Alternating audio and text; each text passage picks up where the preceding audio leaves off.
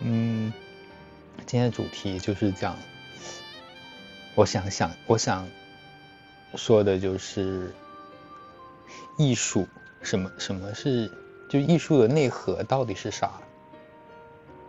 嗯，我记得我记得几年前是几年前我不记得了，那个呃应该是世博馆吧，世博馆有一个那个毕加索的展。毕加索所的展的话，当时应该是他的一个，呃，一个特展还是什么展来的，就是我记得我当时去看了之后特别的震撼，因为，嗯，就是因为他那个策展策的特别好嘛，他把他的人生经历和他每个时期的那个作品都呈现了出来，然后当时就就特别看的特别感动，因为，嗯。就讲了说这个这个艺术家他是怎么在不同的时期，可能刚看作品可能会看不明白嘛，但是你结合他的这个人生经历和他不同时期的这个作作品的变化和他实际的内容的呈现，你就会发现就是这个艺术作品它本身的话，其实就是就像这个这个艺术家本人的这个生命一样嘛。然后我就想到了这个，今天看这个电影，呃，看这个电视，因为里面就讲到了一个一个情节，就是这个木村拓哉，他差点就要放弃他，嗯，就是要学钢琴，就是要又不学钢琴，就是继续演奏钢琴，然后参加比赛去深造的这个事情。但是，呃，他之前有跟这个女主角弹过一段钢琴，然后那段钢琴可能是他即兴创作的。呃，后来他那个女主角，因为他俩没在一起嘛，最后那已经快在一起了，感觉就是还没在一起的时候，那个女主角知道他要放弃钢琴的时候，就跑去，就跑去他以前教书的那个钢琴教室，然后去学那首曲子。学了之后，那个呃，原来是这个男主角，就是木村拓哉，是让。他弟弟就是这个女主角的弟弟，和呃把他帮他把他的琴卖掉，然后这个这个女主角就和他弟弟一起去他家的时候，就看到他，然后中间还有一个情节特别好，就是这个女主角因为比这个呃大很多岁嘛，大十来岁，大十岁吧应该是，然后他就他就是说，因为那个谁那个木村在觉得自己没有才华，没有能力。没有能力的话，她她当时就去问了她现在的男朋友，就是这个女主角的男朋友，可能是要跟她结婚的，因为她男朋友是个摄影师，她就问她问她男朋友说：“你觉得你自己有没有才华？”然后她男朋友就说：“他觉得自己其实也没什么才华，但是可能有一些小的瞬间，就是看在在红绿灯的时候看到有些小小小小小朋友准备过马路，然后绿灯亮了，他们就很开心的。”要要过去的时候，然后就很开心，很很开心，发自内心的这个笑容呈现在脸上，然后大叫的时候，他觉得他他就觉得自己要把这个瞬间给捕捉下来，然后他他就说他呃也是一点点的让自己能够成为现在的这个摄影师这个样子，但是他觉得最重要的还是因为他有时候是真的很想拍照，而那些拍照的时刻其实就是。就是就是这个时刻，就是说生命中很多时候他觉得很触动，可能感觉到了一些东西在召唤他。然后这个女主角听了之后就很感动，然后她就她就想她她就去学了那个男主角给她编的那首曲子。那男男主角其实挺失落的，因为他可能内心里喜欢这个女主角，他也不敢说，就一直没有说。然后事业上呢，也也嗯。就是把这个钢琴老师的这个工作也辞掉了，然后去可能打了一份兼职，就是属于人也没有人才，人人和事业都没有得到，然后这个时候就很落寞的回到家里，回到家里，结果这个女主角自己很努力的学了这首很别足的这个曲子，然后弹，他一进门就弹给他听，也不是进门，就是她在楼下的时候就已经开始弹了，然后你知道那个场面，就就是木村拓哉就。整个人就怔住了，然后一到房到房间里面，然后他弹琴，然后就告诉他，然后他还嘴硬，他说：“他说怎么弹的这么难听？”然后他说：“我来给你打个样。”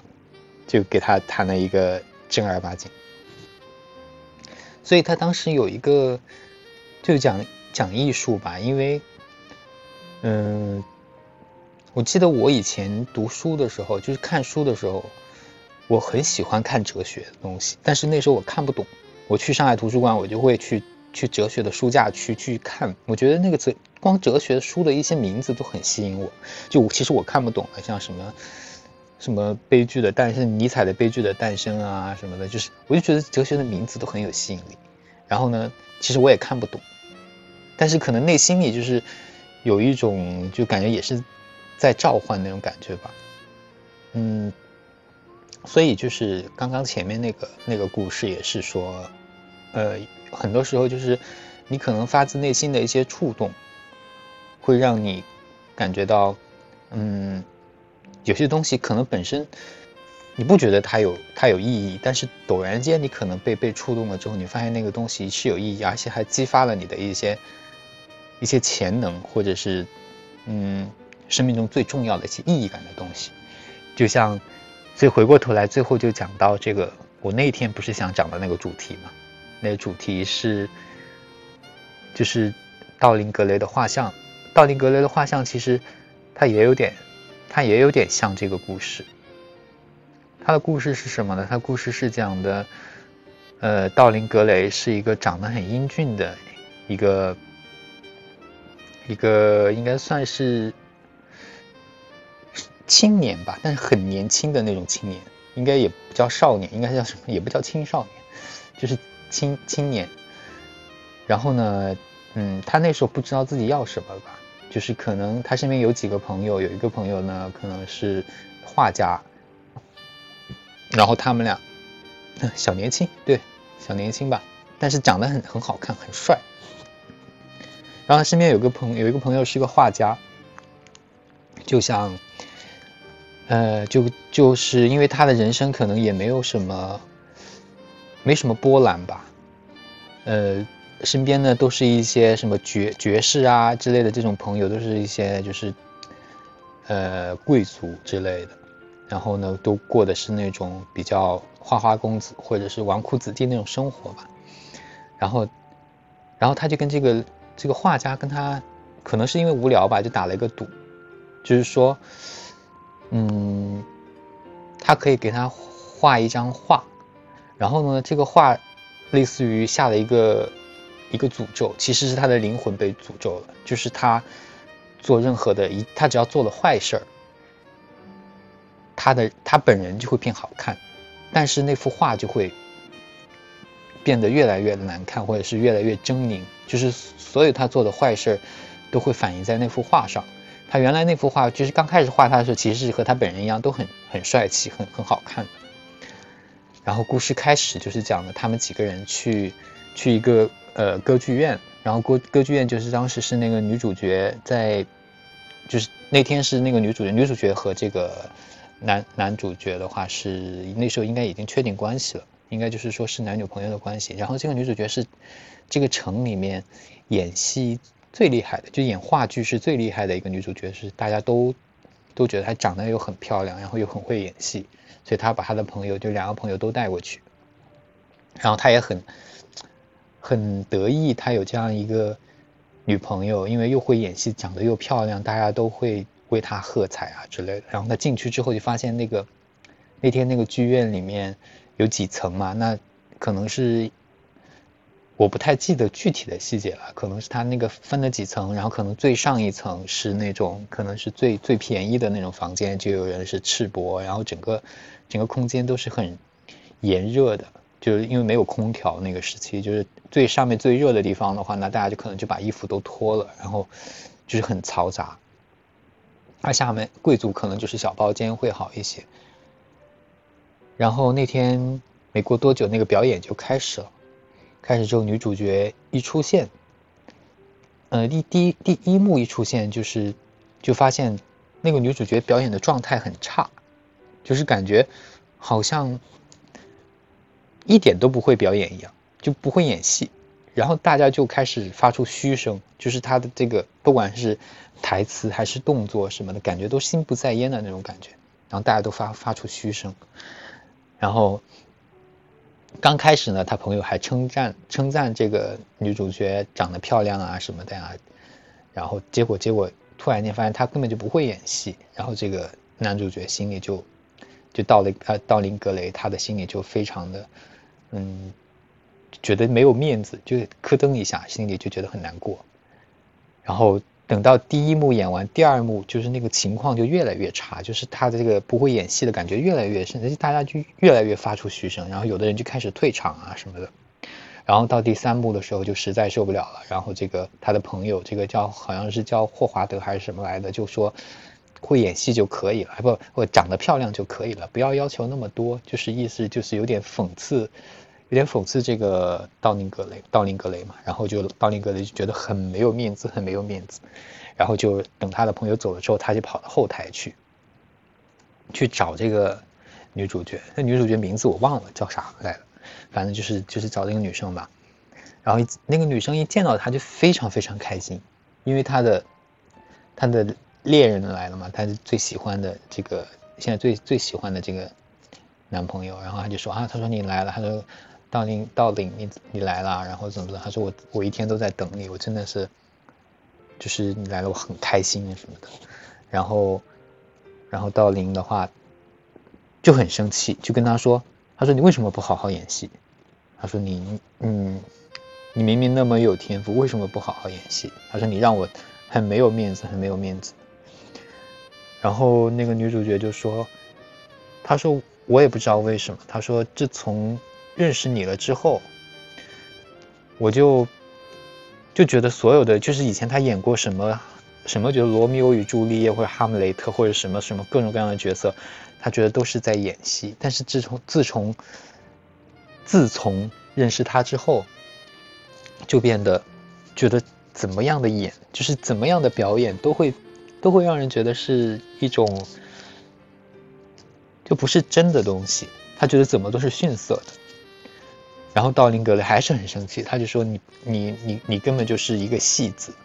就是你你根本就你又不会演戏，你作为一个戏子，你不会演戏，你怎么你你不配做我的女朋友啊什么的。”然后那个那个女孩子就一直跟他解释嘛，就说他可以好好演，他下回一定好好演。他说：“你要给我一次机会。”但是道林格雷就就是很冷漠、很冷酷的就把他推在了地上，然后就说：“没有机会了。”就说。嗯，你只是一个戏子而已。然后，然后其实那个女孩子的意思其实就是，其实已经揭示了这个这个主题，就是，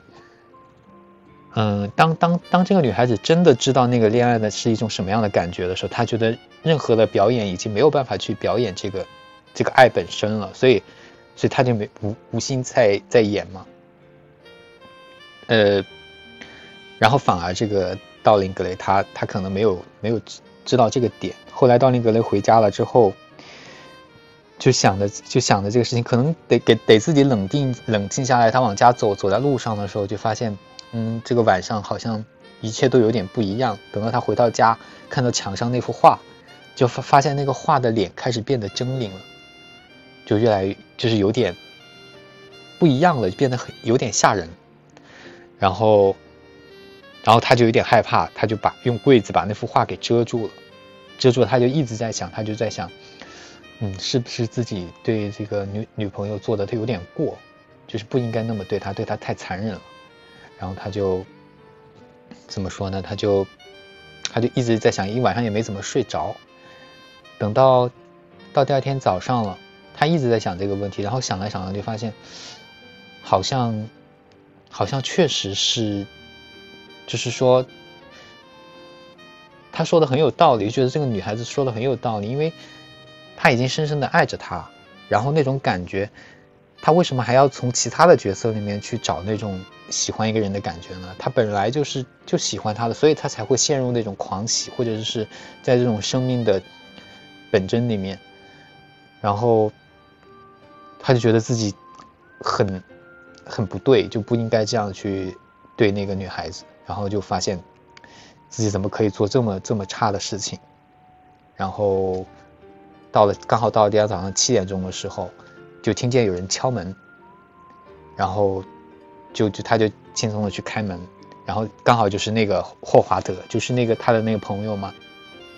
然后那个朋友就跟他说：“他说不好了，有事儿，大事儿发生了。”然后他，然后他说：“他我也有事情要告诉你。”他说：“我已经想到，就是我要跟那个谁谁谁结婚了，就是要跟他结婚，因为他觉得他找到了真爱的感觉。”然后结果那个霍华德跟他说：“他说你昨天没有我给你我给你传了信，你没有看到吗？那个那个谁昨天就是在那之后就自杀了，去讲他的女朋友。”对，他就自杀了。然后这个短片在这个地方就结束了，就是这个我觉得精髓的部分在这个地方就结束了。后面后面其实它完整的故事是，呃，对啊，就是其实我觉得这个故事到这儿就已经很很很精髓了，就是因为他在就是揭示了这种艺术的本真和爱的本真，对不对？然后，但是故事就是整个《道林格雷的画像》的结结尾的话，应该是他后来，嗯，就是还做了很多事情，但是直到他完全发现那个，那个就是自己罪罪恶的样子的时候，他就拿那个一把剑刺向了那幅画，然后自己就被刺死了，就把自己给刺死了。所以，王尔德，王尔德这个，王尔德应该是不是还有一个作品是讲那个王王子的眼睛的那个故事？其实也是挺成人动画的，成人成人的童话不是动画，成人童话。所以就是，嗯，我觉得艺术吧，艺术和爱情应该都是相通的。嗯，就像我之前说那个说那个是哪个国家的那个 Pina Bausch 是哪个国家的，就是。他的那个现代舞不是，嗯，把那个表演嘛，就是一一组人，那个那个现代舞叫什么来的？就是分了三组人，三组不同的年龄层的人，然后去做同样的动作，然后就是排成一排，然后往前走。只要搜那个 Pina Bausch 就可以搜到这部片子，这个这个舞。然后不同的年龄层有青青青少年，然后有有成年，就是那种青年组，还有老年组。就是很震撼，你就可以看到每个人的面部表情和每个人的肢体，可能是在不同的不同的年龄层、不同的这个嗯文化给养下，它所呈现的一些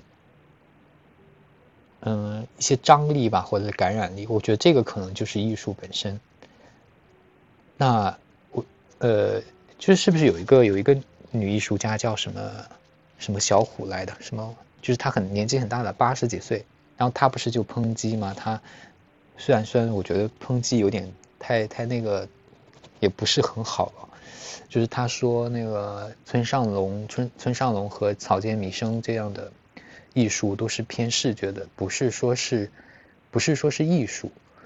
我其实觉得也是，就我能理解。如果是放在我们刚刚说的这个这个维度去讨论的话，那艺术可能本身是它要带有这种。很深的张力在里面，就那就那就是为什么说，嗯，为什么说艺艺术品的话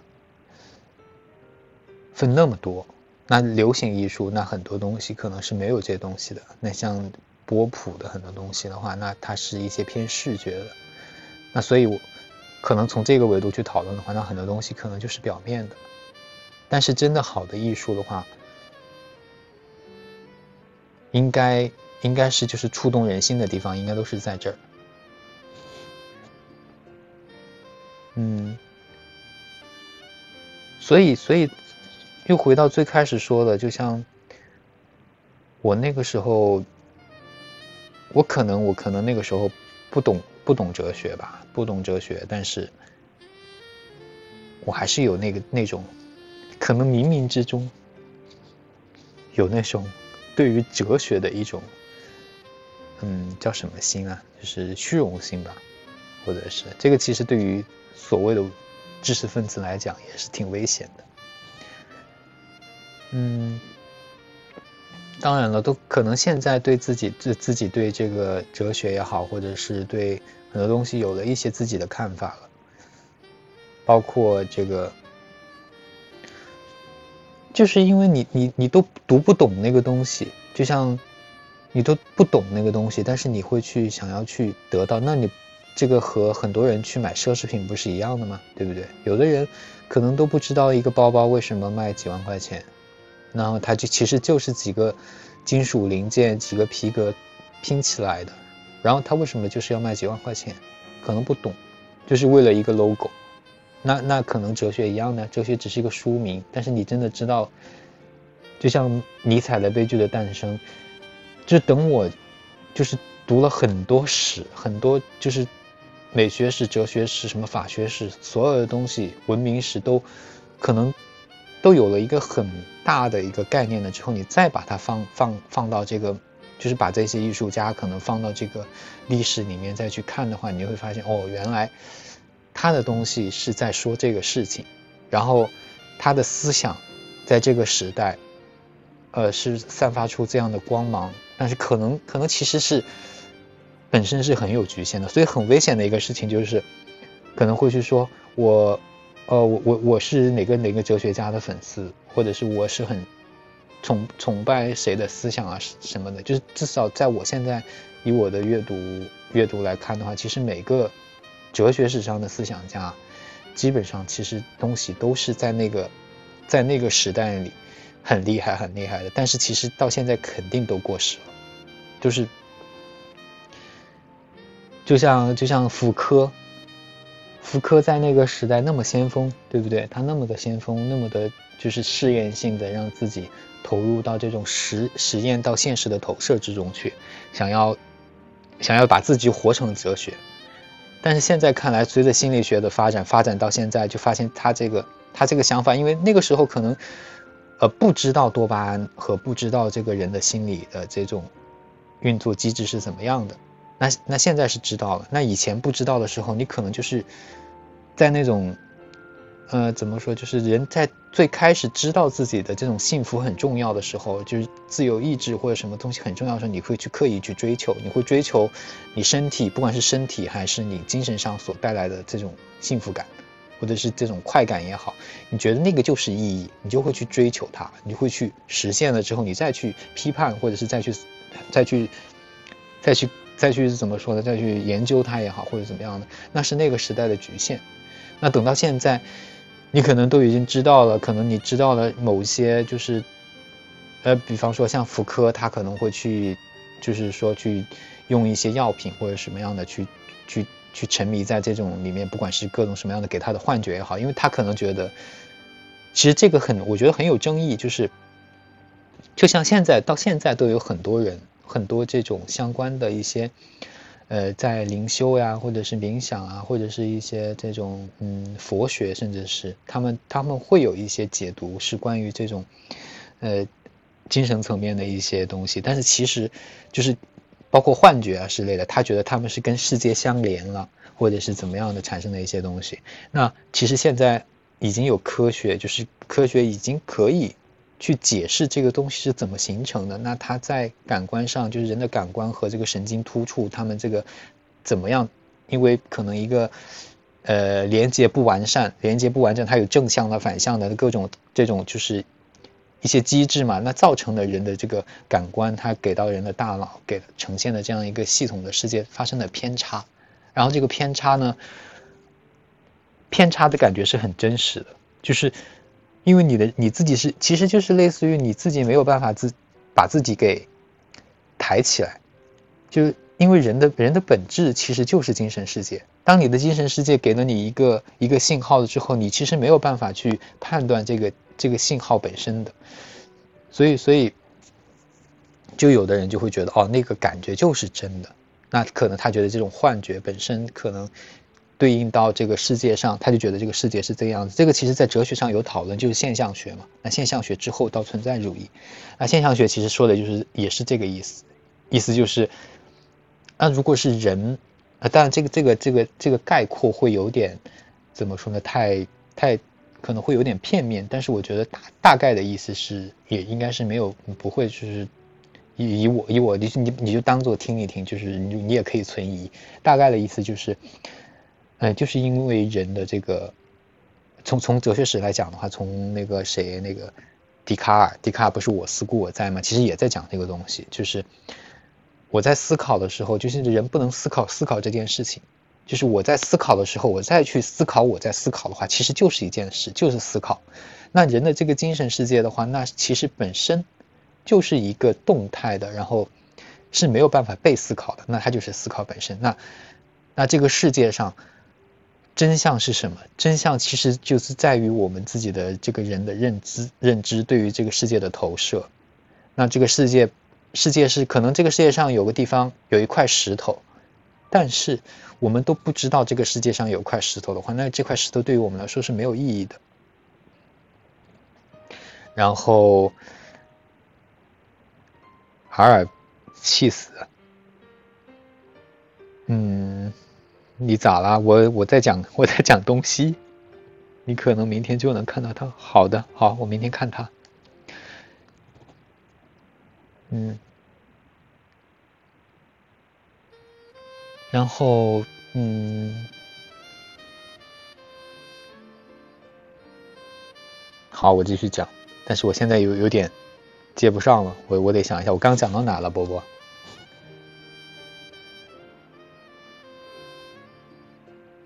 就讲到那个什么来着？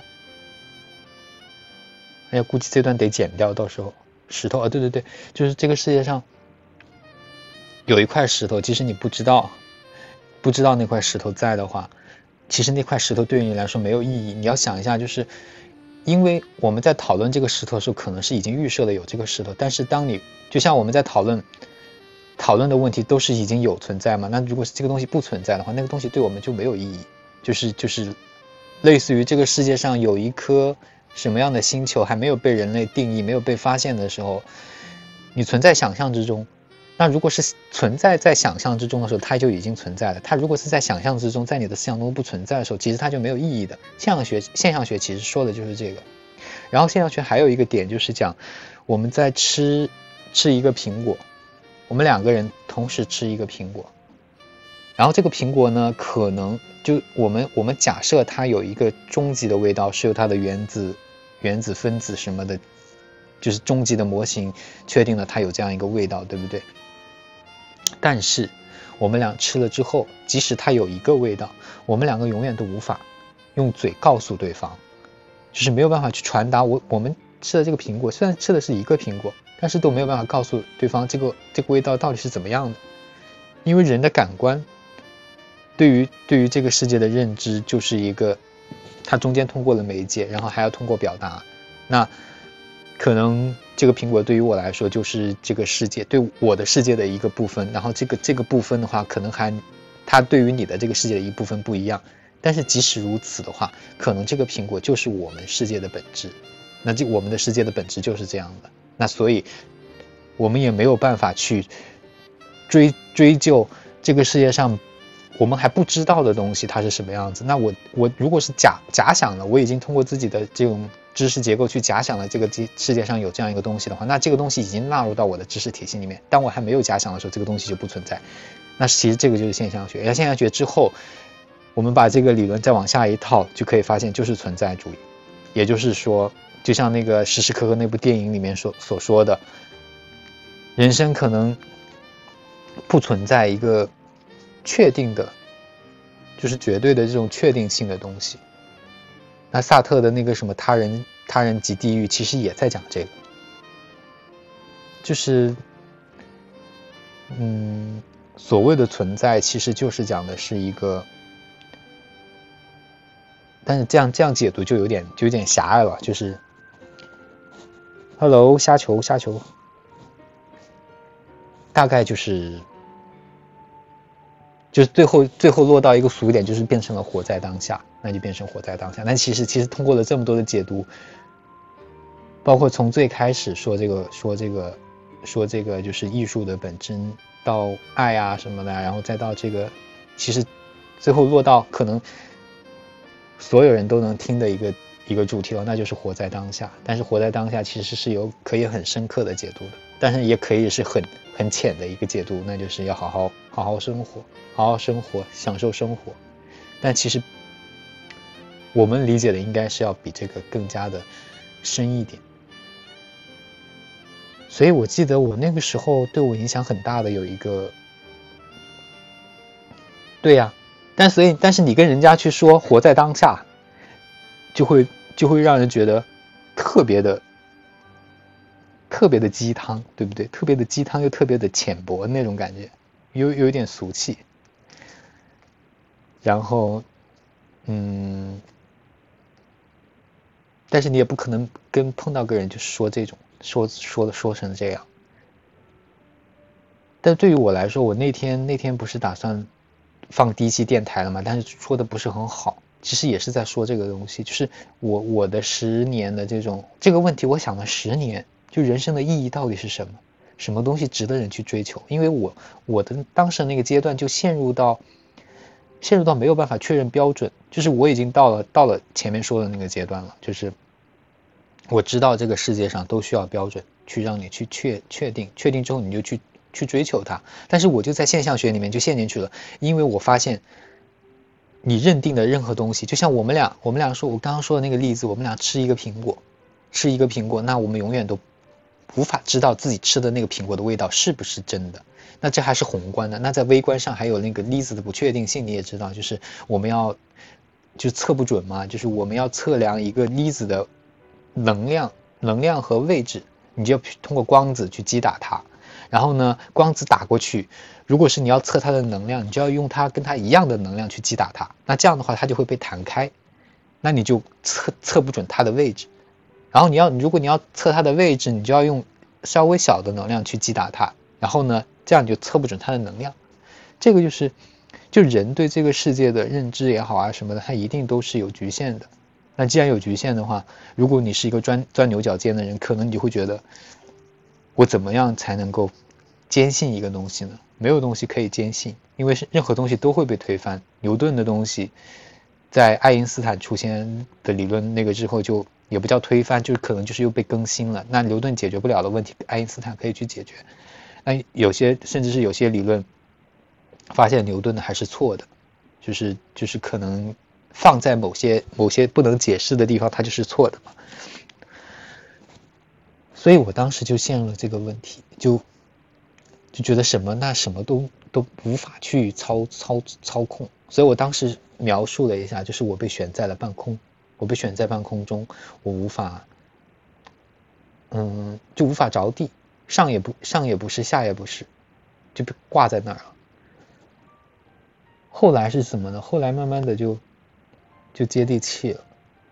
接地气是就是因为可能人生也经历了很多事情，就是创业也好呀，还有一些其他的各种的事情，嗯，可能那种多巴胺吧，就是对于人生也好，现实的生活也好的很多多巴胺就，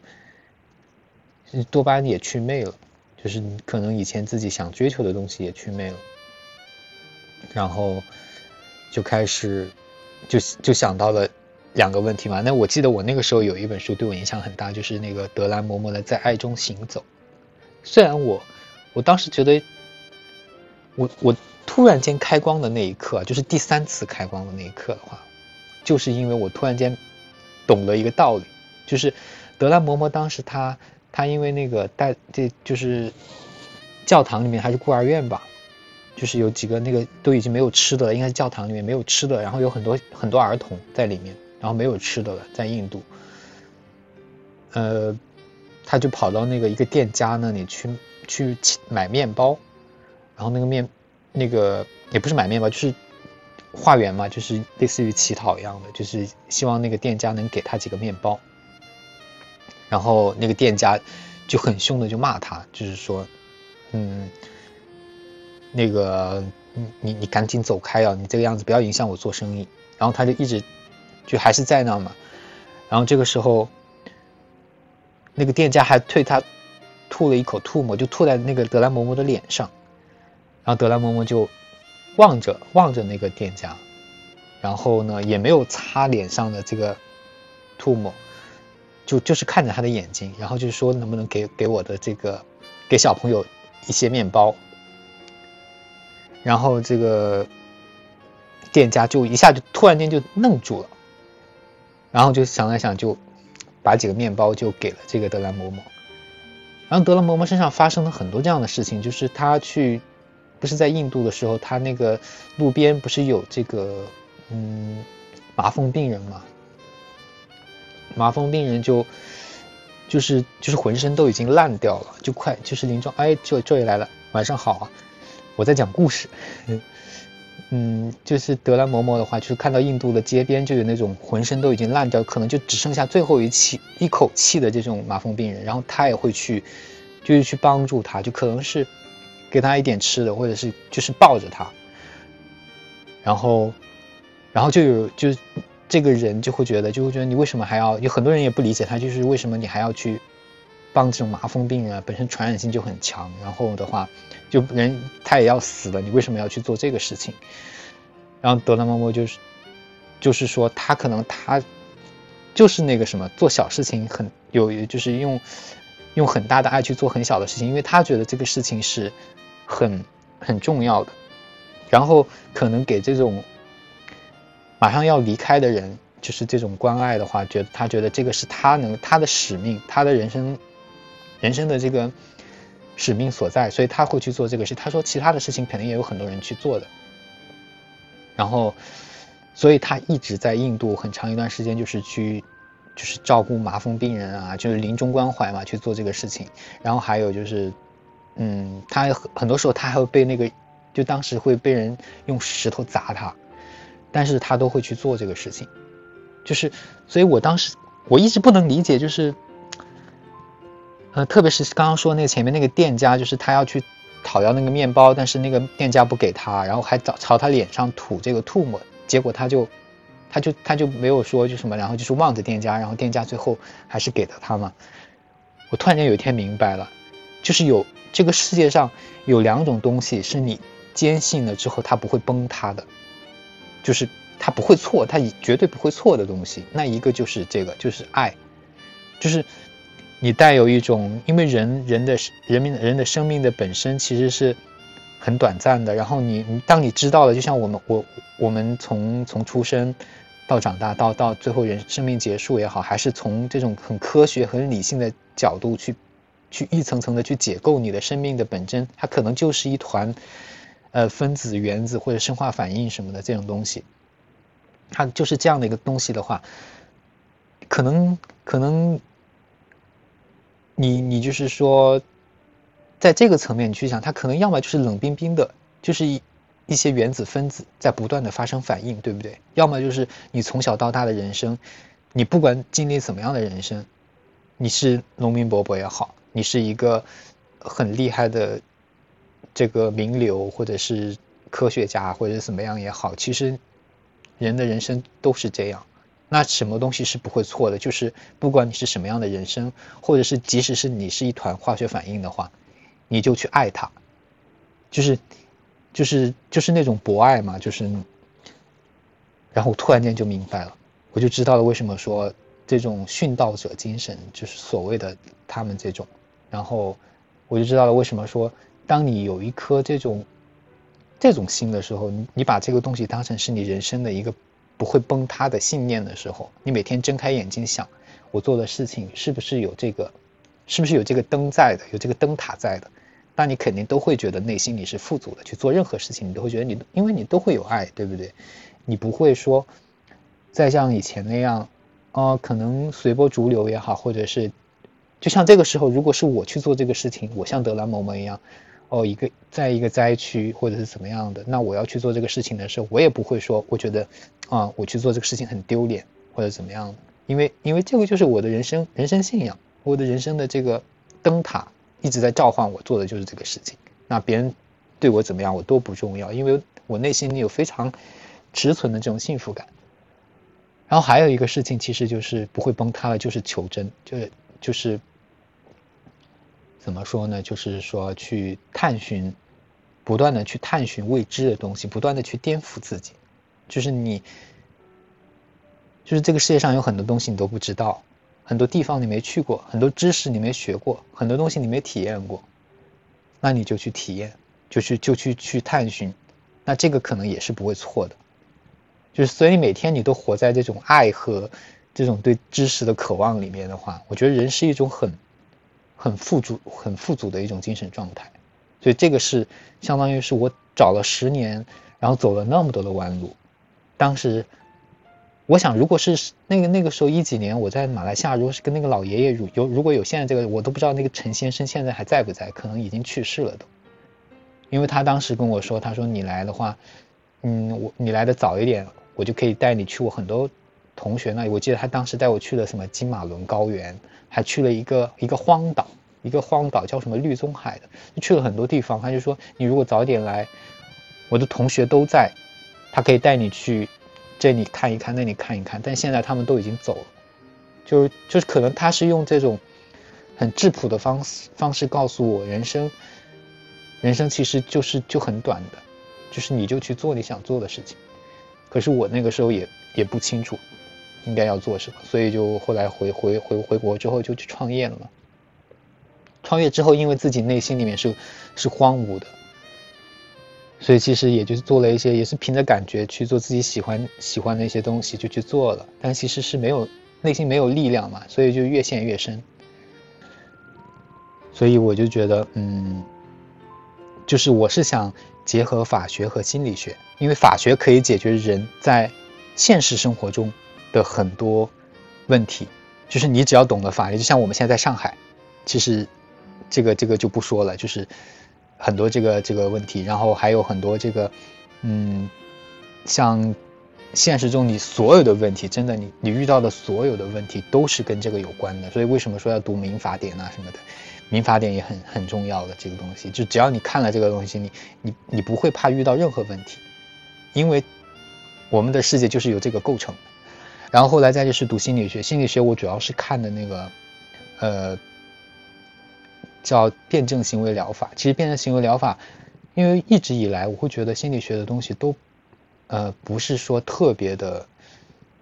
就是就随着我自己的人生经历嘛，我自己的看法和我自己的阅读来看的话，我觉得现在我一直都没有找到一个让我觉得特别的，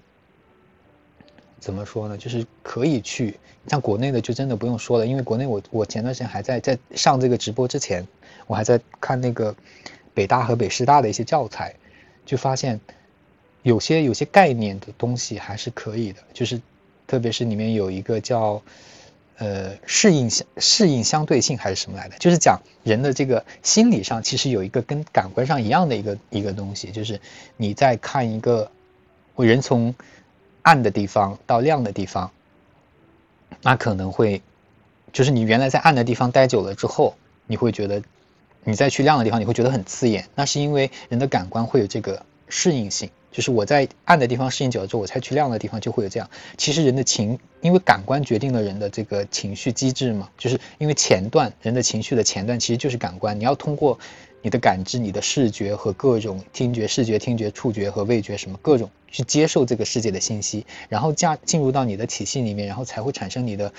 后，首先是。呃，从感觉到感受，然后再到就是再到这个情感嘛，情情感之前有个分析和记忆这些东西，然后再到情感，情感之后，然后可能再就是有这情绪到行为，那这个过程的话，那如果是感官它有一个适应性的话，其实它整个情绪体系就有适应性，也就是说，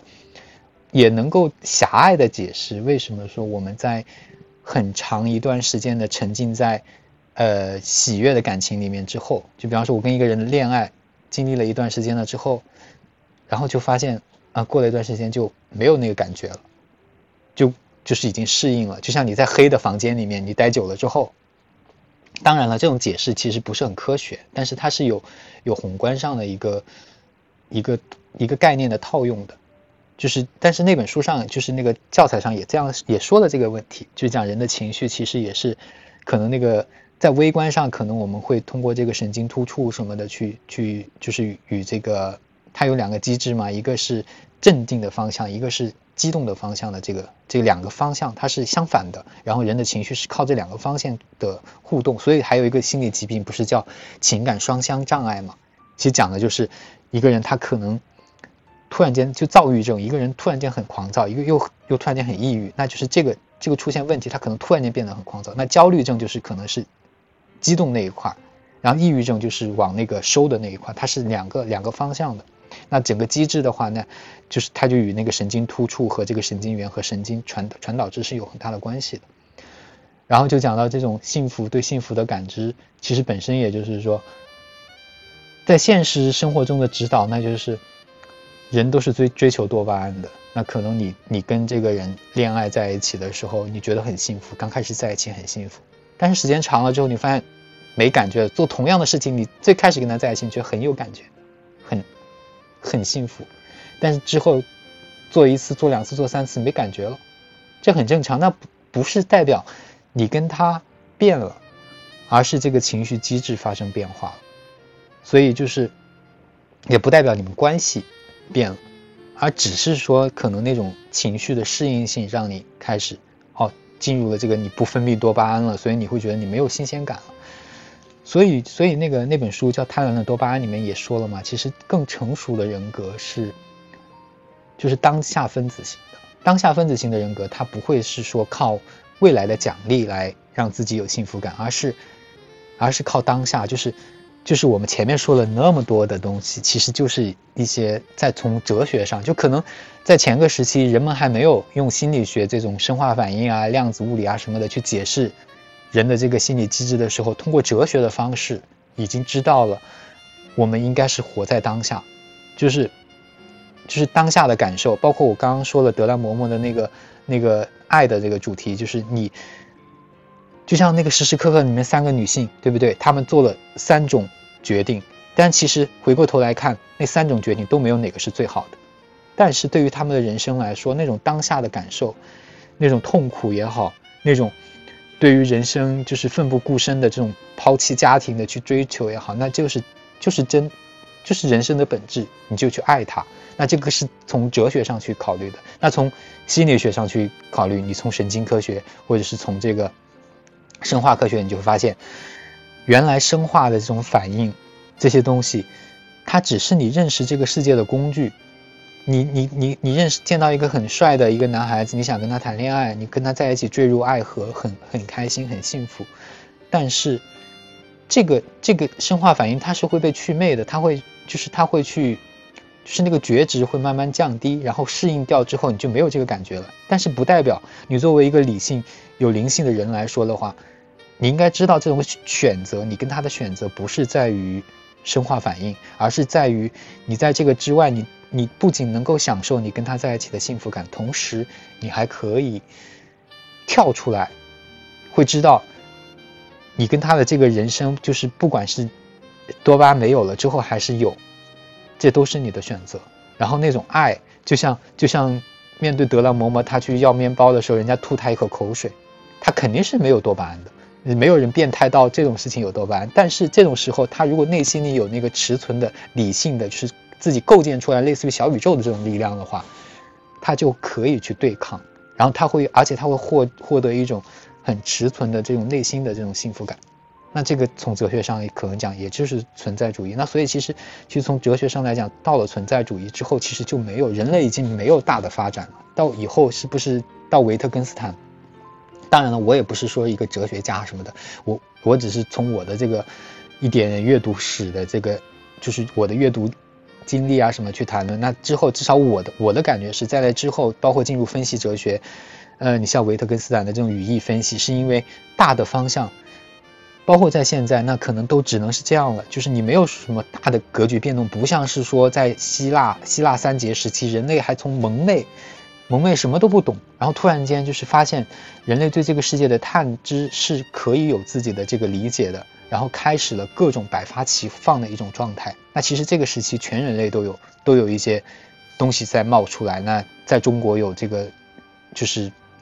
儒家思想就百家争鸣那个时期，那儒家其实也是集合百家的思想一起，就最后是融合成最适合中华，就是华夏的这样的一个体系。那日本呃印度的话，印度的话有吠陀，吠陀的东西其实也是在那个时期，就是已经在那方水土上滋养出来那样的文明。但是讲的都是一个东西，就是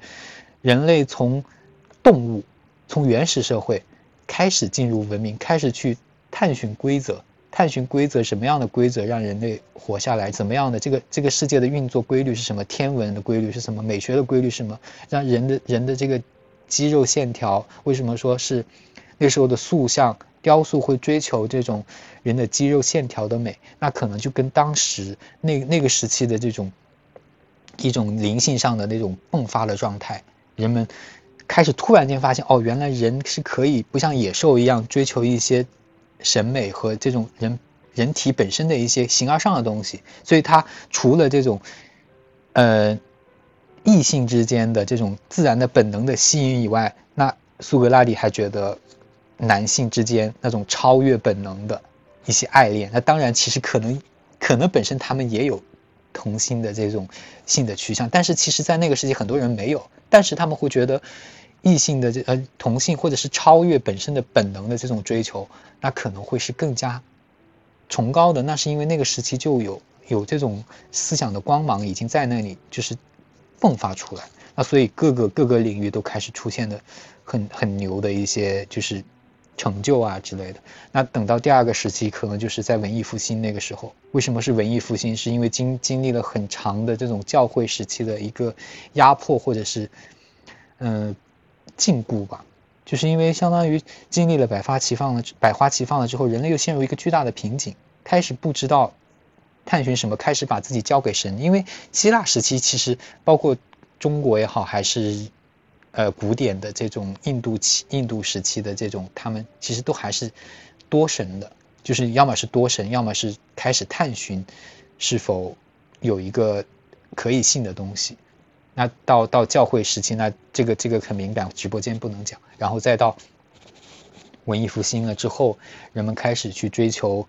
怎么说呢？去追求自我实现了，就开始发现那个时期其实就是文艺复兴时期所迸发出来的这种。其实为什么讲是文艺复兴，就是因为复兴的是希古希腊的文化嘛。那古希腊时期的这种对人个体的这种官能的这种追求的东西，突然间又被提出来，因为发现。依附于土地的封建社会，就是说，对人的这种桎梏或精神上的这种阶阶级关系，各种东西其实是不对的，就是开始去抨击啊之类的，然后产生了这个新的这种，应该是追求自我实现或者什么样。这个，所以这个美国的独立宣言或者是呃那个什么都写了这些东西嘛。然后到现在，就整个跨越吧，整个整个这些整个思想的这个流变，我觉得。嗯，到了现在的话，我觉得反而其实因为我看了那个尤瓦尔·赫拉利的这个东西的话，我发现他其实还算比较中立，就是说，因为他用自呃自由人文主义和集体人文主义，其实中国和和这个都是在说这个东西嘛，都是在讲这种人文主义的东西。那他其实站在了中国的这个这个这边，有有的时候会站在这边，其实是是对的。我觉得其实我我是一个偏这种，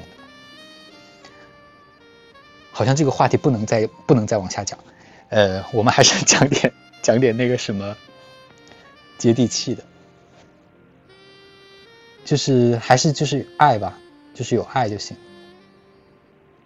这讲的有点哈 哈不能讲了，我发现不能讲了，呃，差不多也今天也讲的差不多，好像。是不是不能讲？我我今天泡了咖啡，因为今天我下播了之后，等下还要干活儿，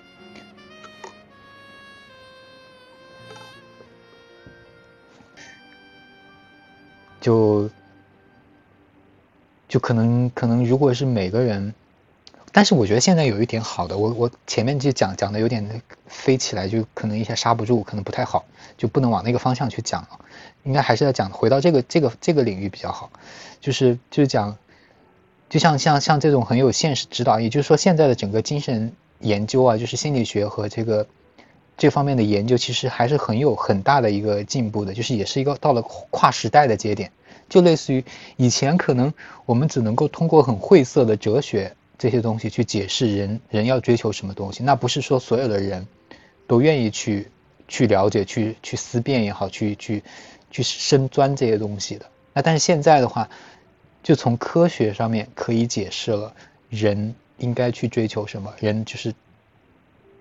就像上个时代，呃，你去追求自我实现或者什么，那是因为上个时代的局限，因为那个时期就是人家觉得多巴胺就是幸福。你就去追求多巴胺。所以上个世纪六七十年代，在美国什么的，西方有那种自由之爱的思潮，什么嬉皮士文化全都起来了，性和爱、和平全都有，就是其实都在讲这个，因为追求去追求人的本本性的东西，去释放自我。但现在才发现，心理学发展到现在，发现哦，原来这不是这多巴胺，多巴胺、那内啡肽、血清素什么的这些东西，呃。都在对你产生作用，那只是一个生理反应，而且就是最关键的是，这些你的这些本能的幸福感全来自于进化，是进化的需求。有一个故事我记得，讲那个在深海有一种鱼，叫好像叫虾鱼还是什么的，它浑身是透明的，它身体就没有什么器官，但是它可以通过嗅觉可以找到一千公里外的。就是它是公虾，它可以通过嗅觉找到一千公里外的雌虾，然后它会有这种驱动让它去做这个事情，那这就是一个一个生化机制嘛。那它当时我想这个虾做这个事情的时候，它肯定这个既然能激发激激发它去做这个事情，那肯定它也有幸福感的。那个那个机制跟多巴胺是差不多的，可能它也觉得自己很幸福吧，做这个事情。但是跟人一样啊，人也会觉得你在做一件事情的时候是很幸福的。但现在已经能解读解读这个事情，确实是幸福的。所以说，要解构这个东西，呃，并不是说是让它变得像我以前一样，就解构了之后你就陷入虚无了，就觉得那没有什么可以追求的。那现在不一样，现在是你解构了之后，你会知道当下分子才是，就是你你你在当下，就是你有一套自己的很自洽的心流去。评判自己的生活的时候，你就会很自然而然的知道自己该追求什么。那你，你可以说就是生活过得很简单，很很简单，很简单。那你也是很幸福。你可以过得很，就是你你去，就是你可以去很很好的地方，或者是喝很好的酒，你也可以喝白开水。但是你要知道，那种都是可以给你你，因为你的这个认知体系是有一套更加。更加成熟，也不知道我不知道用成熟合不合适，反正是有一个更加的、更加大的吧，或者是更加厚的、更加博爱的这样的一个一个主题去容容纳的话，那你肯定就会比较，就时刻都会有爱的感觉。所以，嘉伟主播是一个非常有爱的主播。嗯，我觉得今天的主题是不是可以剪出来？剪出来可以作为第一期，作为第一期放到放到小宇宙啊什么上去。嗯。